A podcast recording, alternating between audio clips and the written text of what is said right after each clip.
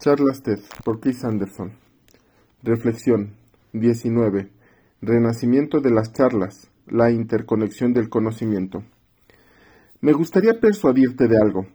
Por más que las habilidades a la hora de hablar en público sean importantes en la actualidad, lo serán aún más en el futuro. Impulsada por nuestro grado de conexión cada vez mayor, una de las habilidades más antiguas de la humanidad se está reinventando en la era moderna. He llegado a convencerme de que mañana, más que hoy, aprender a presentar tus ideas en vivo a otros seres humanos acabará siendo una aptitud absolutamente fundamental para cualquier niño que quiera construir confianza, cualquiera que termine los estudios y busque iniciar una carrera profesional con sentido, cualquiera que quiera progresar en el trabajo, cualquiera que le preocupe un tema, cualquiera que, que con, quiera, cualquiera que quiera concentrarse en otras personas en todo el mundo que compartan una pasión, cualquiera que quiera llamar la atención para generar repercusión, cualquiera que quiera dejar un legado, cualquiera, punto. La mejor manera que tengo para demostrar lo que defiendo es compartir contigo mi propio viaje de aprendizaje a lo largo de las últimas dos décadas. Un periodo que ha modificado por completo mi comprensión sobre la importancia de hablar muy bien en público y sobre lo que puede llegar a ser. Así que déjame que te transporte hasta el miércoles 18 de febrero de 1998, a Monterrey, California, el día y lugar en que por primera vez puse los pies en una conferencia TED. Por aquel entonces consideraba que las conferencias eran males necesarios. Pasar horas y más horas de mesas redondas, aburridas y presentaciones a fin de conocer a personas de tu sector a las que te interesa conocer.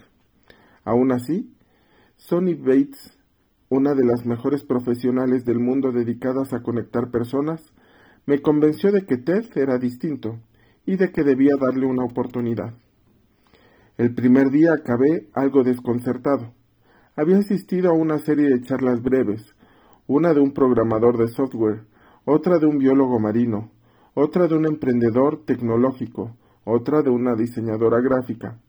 Todas estuvieron bien, pero no acababa de entender en qué me incumbían a mí. Yo trabajaba en medios de comunicación, publicaba revistas. ¿Cómo iba a ayudarme aquello a mejorar en mi trabajo? Cuando TED se fundó en 1984, sus cofundadores Richard Gurman, Ricky y Harry Marx tenían la teoría de que existía una convergencia creciente entre las industrias de la tecnología, el entretenimiento y el diseño, las tres iniciales de TED. Era algo que tenía sentido. En ese, ese fue un año en el que salió al mercado la primera computadora Apple Macintosh. Macintosh. El año en que Sony mostró al mundo sus primeros compact discs. Ambos productos tenían profundas raíces en aquellas tres industrias.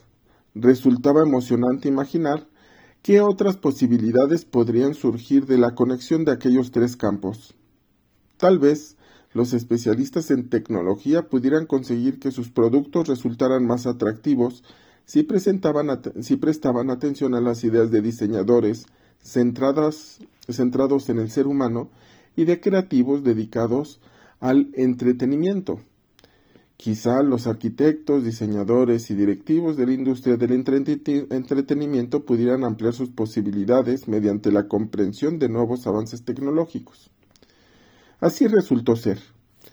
Tras unos inicios vacilantes y un choque de personalidades entre los fundadores que llevó a Harry a vender el 50% de las acciones a Ricky por un dólar, Ted despegó en la década de los 90 acompañada del auge de los soportes multimedia basados en el CD-ROOM, la revista Wired y la incipiente Internet. Antes de eso, Ricky había acuñado el término arquitectura de la información y se había obsesionado con hacer accesibles los conocimientos abstrusos. Esa habilidad suya ayudaba a guiar a los conferencistas para que encontraran el ángulo más interesante de su idea, el ángulo de que otras personas ajenas a sus respectivos campos pudieran disfrutar a considerar relevante la información de otros campos. Ricky poseía además otro gran rasgo de personalidad que indirectamente llevaría el éxito de Ted, la impaciencia. Muchas veces en las charlas largas se aburría. A medida que Ted se iba desarrollando, empezó a asignar a los conferencistas tiempos cada vez más breves para sus charlas, y sencillamente se subía al escenario y cortaba a la gente si se excedía demasiado del límite. Además, no permitía que el público preguntara nada, con el argumento de que resultaba más interesante dejar espacio para otros conferencistas que tener que escuchar a algún miembro del público promocionar su propio negocio de manera encubierta. Tal vez para algunas personas en concreto aquello les, resultaba molesto, pero para la experiencia general del público era una bendición, porque los programas resultaban más dinámicos. Si de vez en cuando había alguna charla aburrida, la soportabas bien, porque sabías que no duraría mucho. Durante mi segundo día en TED, empecé a apreciar realmente ese formato breve característico, aunque todavía no estaba seguro de su importancia para mí y para mi trabajo. Sin duda, estaba entrando en contacto con gran cantidad de temas. Videojuegos para niñas, diseño de sillas, de sillas, una nueva manera de explorar la información en 3D, un avión movido por energía solar, una charla sucedía a la otra aceleradamente. Había una cierta emoción al descubrir cuántos tipos distintos de conocimiento existían en el mundo, y una chispa empezaba a aprender. Un comentario de un conferencista relacionado con su campo de específico reverberaba de algún modo en algo de otra persona que otra persona de un campo totalmente distinto había dicho el día anterior. Aunque no sabía exactamente de qué se trataba, pero empezaba a entusiasmarme. La mayoría de los congresos se especializa en un solo campo industrial, en una sola área de conocimiento. En ellos, todo el mundo comparte un lenguaje y un punto de partida, y es lógico dejar tiempo a los conferencistas para profundizar y describir con gran detalle algún hallazgo nuevo. Pero cuando tanto los contenidos como el público son amplios y variados, la meta del conferencista no es cubrir de manera exhaustiva un tema, sino hacer que su trabajo resulte accesible para otras personas. Demostrar por qué resulta interesante. Demostrar por qué importa. Eso es algo que normalmente puede hacerse en menos de 20 minutos. Y está bien que sea así, porque no es probable que alguien que no pertenece a tu campo vaya a dedicarte más tiempo. Como oyentes, Tal vez invirtamos 45 minutos o una hora en un tema universitario que debamos aprender, o en algo directamente relacionado con nuestro ámbito, pero dedicar ese tiempo a alguien que no pertenece a nuestra vida laboral cotidiana es, es imposible. El día no tiene tantas horas. El tercer día ocurrió algo muy raro. Mi cerebro sobreestimulado empezó a iluminarse como inmerso en una tormenta eléctrica. Cada vez que alguien se ponía de pie y daba una charla, era como un relámpago de sabiduría. Las ideas de una charla se conectaban de manera emocionante con algo que otros habían compartido dos días antes. Y entonces llegó Amy Mullins. A Amy le había amputado, a Amy le habían amputado las dos piernas cuando tenía un año pero aquello no le había impedido llevar una vida plena. Se sentó en el escenario y nos contó que hacía tres años, durante su primer año de la universidad, había participado en su primera carrera como velocista y que ayudada por unas piernas protésicas muy bien diseñadas para correr, había superado todas las eliminatorias del equipo paralímpico. Después, como quien no quiere la cosa, se quitó las prótesis y nos enseñó lo fácil que le resultaba cambiárselas por otras, diseñadas para otras situaciones. A medida que Amy hablaba sobre sus asombrosos éxitos y embarazosos fracasos, yo estaba ahí, al fondo de la platea, sorprendido conmigo mismo al notar que las lágrimas resbalaban por mis mejillas. Estaba tan nerviosa, tan viva, tan llena de posibilidades. Parecía simbolizar algo que yo había captado una y otra vez aquella semana, que podemos ser dueños de nuestro futuro. No importaba lo que nos hubiera tocado en la vida, podíamos buscar la manera de darle forma y al hacerlo repercutir también en los demás. Cuando me llegó la hora de dejar la conferencia, entendí por qué era tan importante para la gente que participaba en ella y me sentí entusiasmado por todo lo que había aprendido.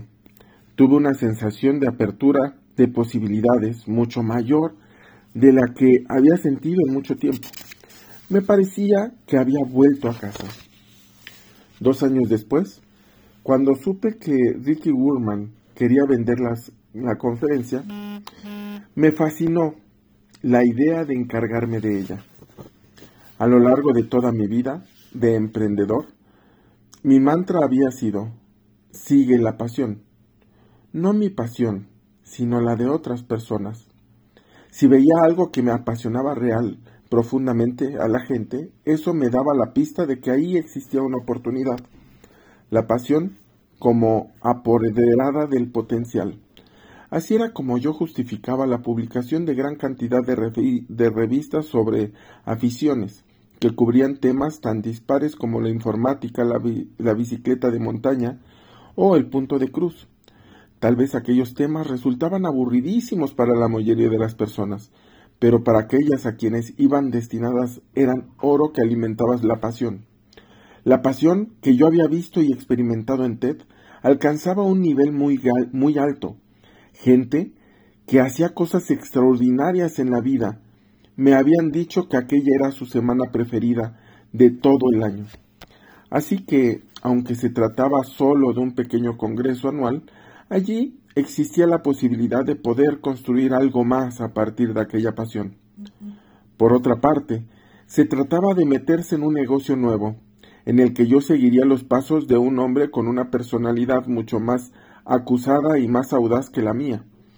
Y si fracasaba, la humillación sería, pública sería bastante intensa. Lo consulté con mis amigos y por las noches no podía dormir intentando imaginar todas las posibilidades, pero no llegaba a tomar ninguna decisión. Lo creas o no, lo que finalmente me convenció para seguir adelante fue la lectura de un párrafo de la estructura de la realidad, una obra del físico David Deutsch, en el que él formulaba una pregunta provocadora. ¿Es realmente cierto que el conocimiento se ha vuelto más especializado? ¿Que la única manera de alcanzar el éxito es saber cada vez más sobre cada vez menos? La especialización en todos los campos, medicina, ciencia, arte, parecía sugerirlo, pero Deutsch argumentaba que, de manera convincente, que debemos distinguir conocimientos de comprensión. Sí, el conocimiento de hechos específicos se volvía inevitablemente especializado, pero la comprensión no en absoluto. Para comprender algo, afirmaba, debíamos movernos en la dirección contraria. Debíamos perseguir la unificación del conocimiento. Ponía muchos ejemplos en el que viejas teorías científicas se veían reemplazadas por otras más profundas, más amplias, que vinculaban más de un área de conocimiento.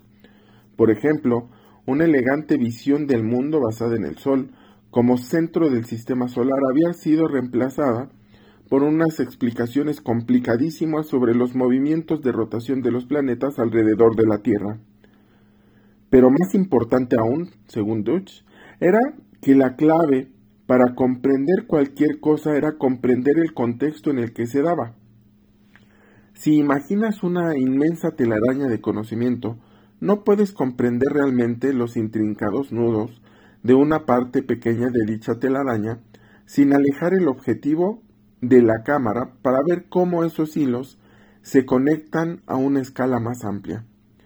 Solo observando el patrón general podemos adquirir una verdadera comprensión.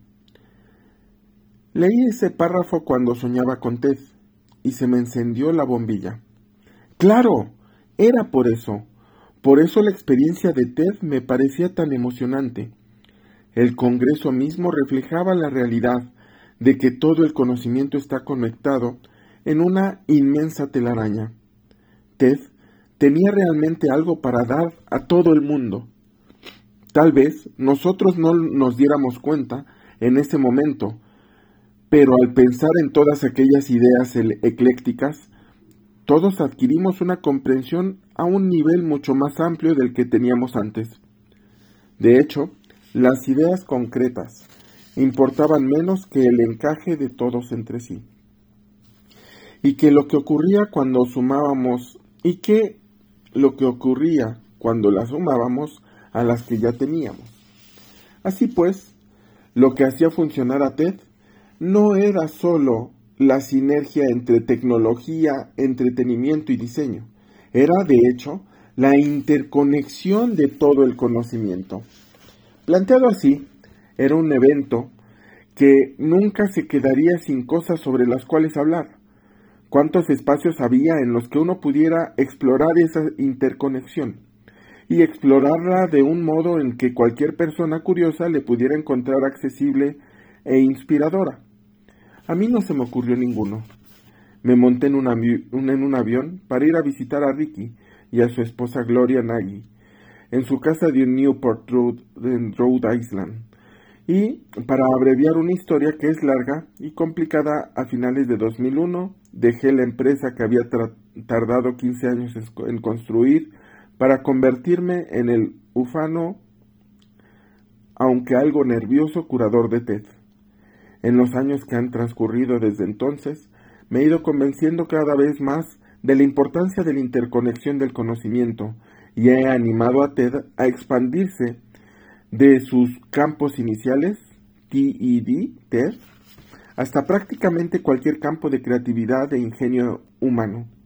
Y no entiendo esa visión del conocimiento y la comprensión solo como una receta para las conferencias para que las conferencias resulten más interesantes. La entiendo como algo fundamental para nuestra supervivencia y nuestro éxito en el mundo nuevo y agitado que llega.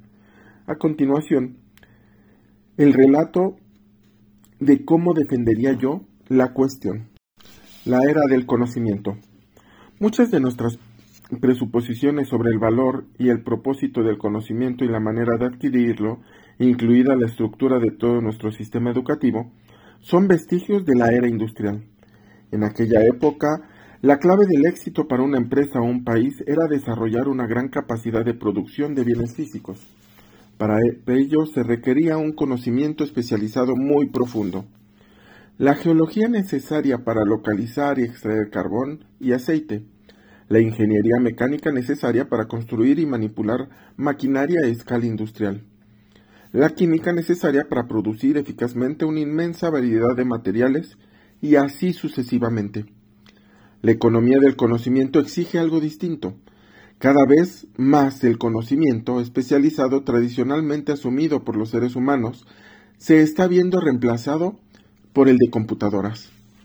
El petróleo ya no lo localizan unos geólogos humanos, sino programas informáticos que procesan grandes cantidades de datos geológicos en, en búsqueda de patrones. Los mejores ingenieros civiles de hoy ya no necesitan calcular a mano las cargas y las fuerzas de un nuevo edificio un modelo de computadora lo hace por ellos. No se salva casi ninguna profesión.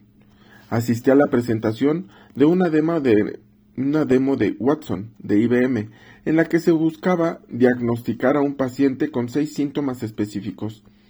Mientras los médicos se mostraban desorientados y pedían más exámenes de laboratorio para recabar más datos, Watson, en unos pocos segundos, repasaba 4.000 artículos de investigación recientes relativos al caso, aplicaba algoritmos de probabilidad para cada síntoma y concluía con un 80% de certidumbre que el, paciente padecía una enfermedad rara de la que solo hubo uno de los médicos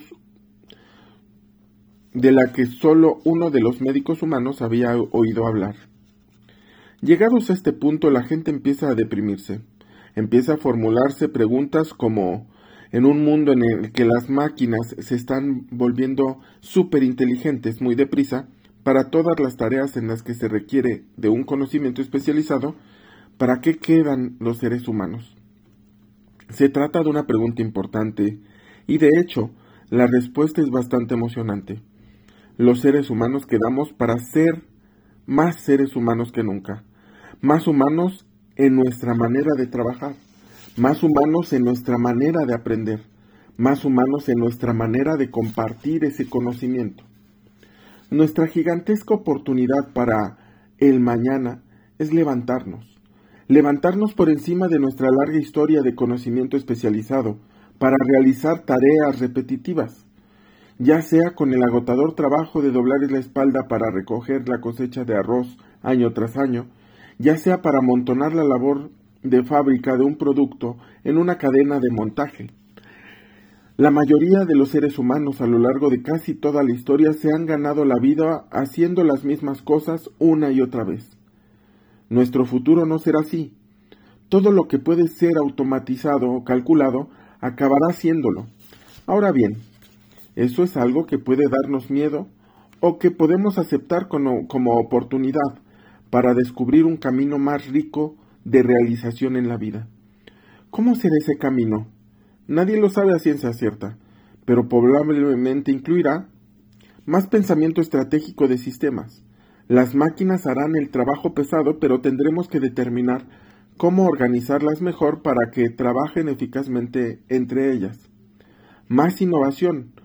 La disponibilidad de inmensas capacidades de un mundo conectado supondrá una inmensa ventaja para aquellos capaces de innovar de verdad. Más creatividad.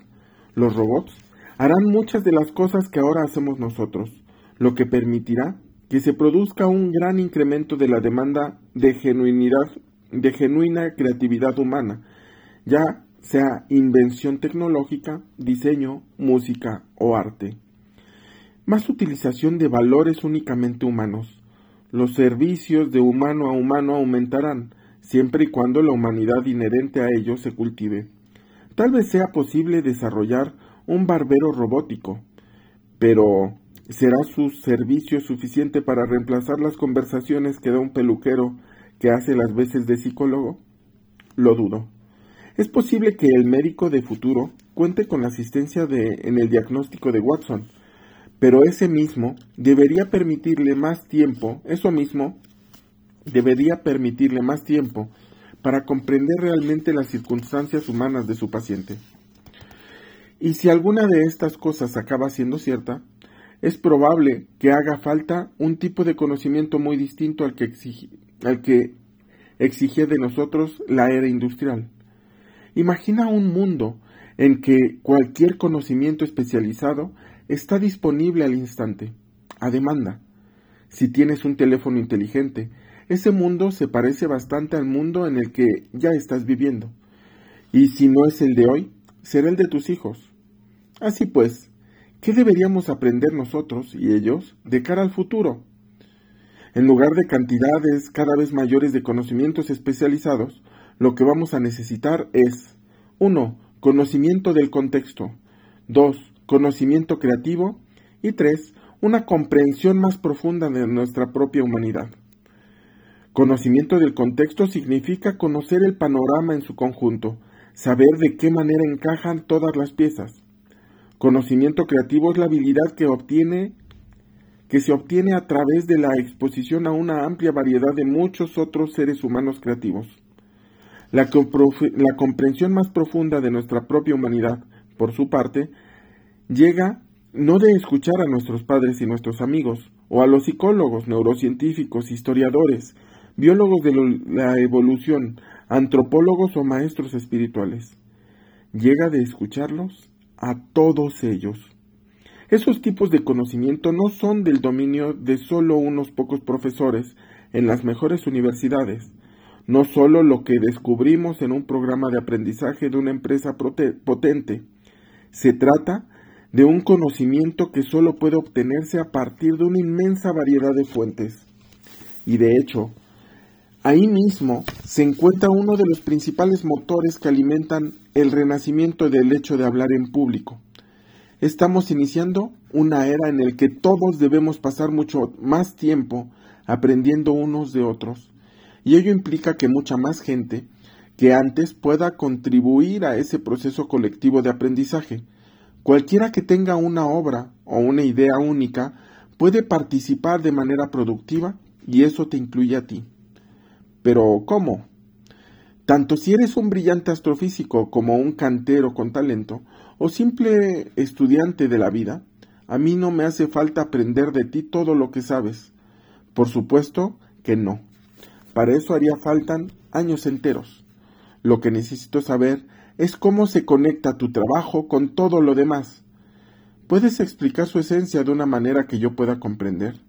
¿Puedes compartir tu proceso de trabajo para que lo entienda un lego en la materia? ¿Puedes explicar por qué importa y por qué te apasiona?